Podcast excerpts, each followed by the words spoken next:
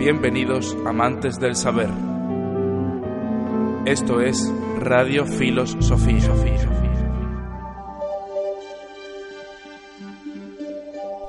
Muy buenas a todos y bienvenidos una semana más a estos programas extra que con tanto cariño preparamos desde Radio Filos Sofía.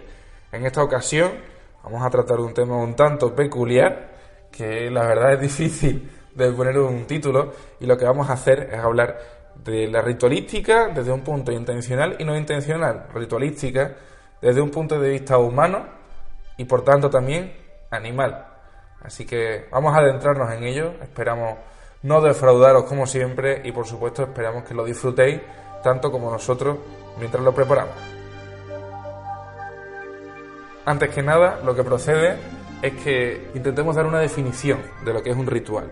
Y para dar una definición de lo que es un ritual, vamos a intentar no utilizar el diccionario y basarnos en nuestras propias experiencias humanas para decir qué es un ritual. Un ritual, al fin y al cabo, lo que es son un conjunto de acciones que bien podemos elaborar nosotros en nuestra vida cotidiana o que alguien elabore por nosotros a fin de conseguir siempre algo. Hay que tener en cuenta que un ritual no nos tiene que sonar a una cosa muy extraña tampoco, porque hablamos de algo que también se produce en el mundo animal, por supuesto. Es decir, eh, el campo que estamos tratando hoy es nada menos que el campo de la antropología. Pero para ello, eh, para empezar, tenemos que tener en cuenta que somos un ser biológico.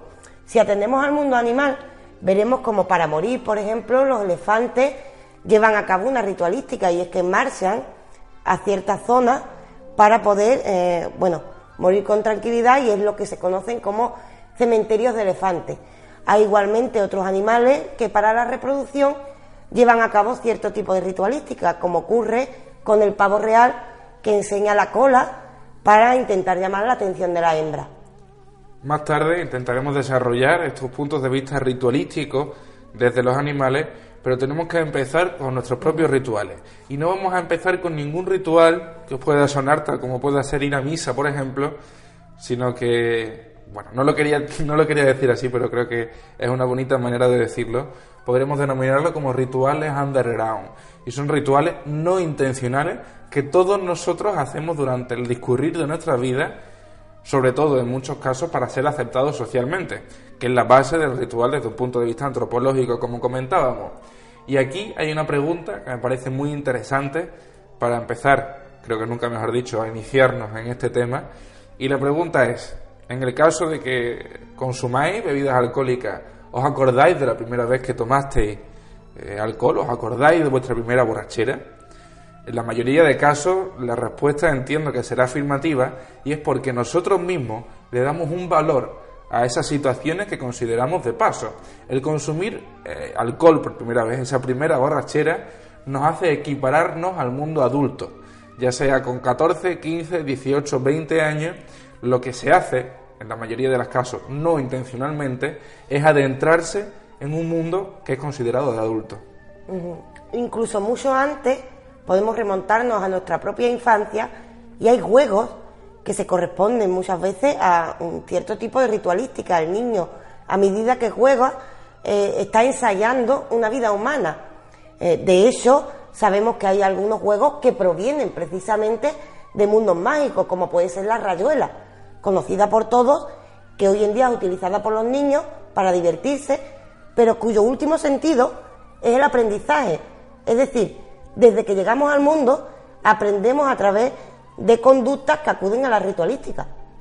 De hecho, hay ritualísticas que podríamos denominar a lo mejor formales y desde luego no intencionales, pero la ritualística incluso del paso de preescolar al colegio, del colegio al instituto, esa ceremonia de graduación, que al fin y al cabo también es un ritual al que nos estamos acostumbrando, que tiene que estar dentro de nuestra vida para separar una etapa de nuestra vida de otra, para que dejemos de ser aquello que éramos antes de ese ritual y nos convirtamos en aquello a lo que aspiramos ser.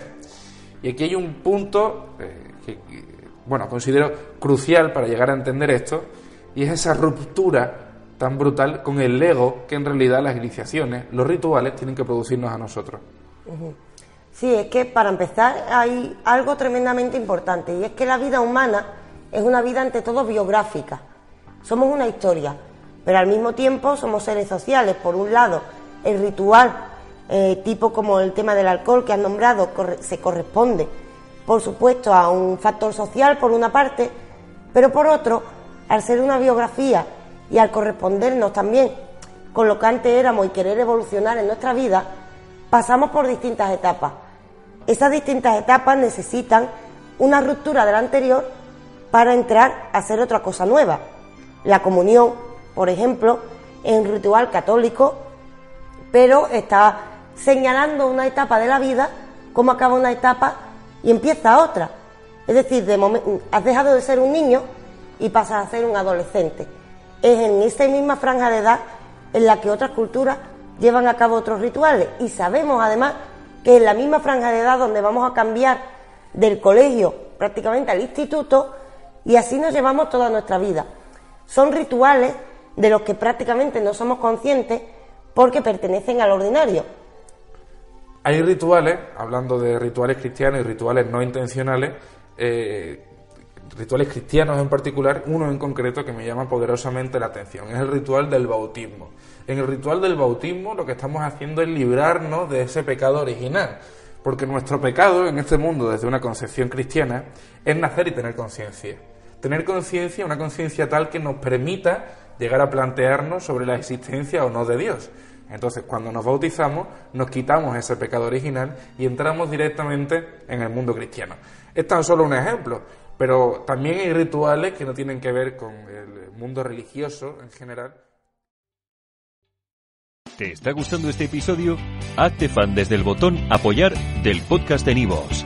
Elige tu aportación y podrás escuchar este y el resto de sus episodios extra. Además, ayudarás a su productor a seguir creando contenido con la misma pasión y dedicación.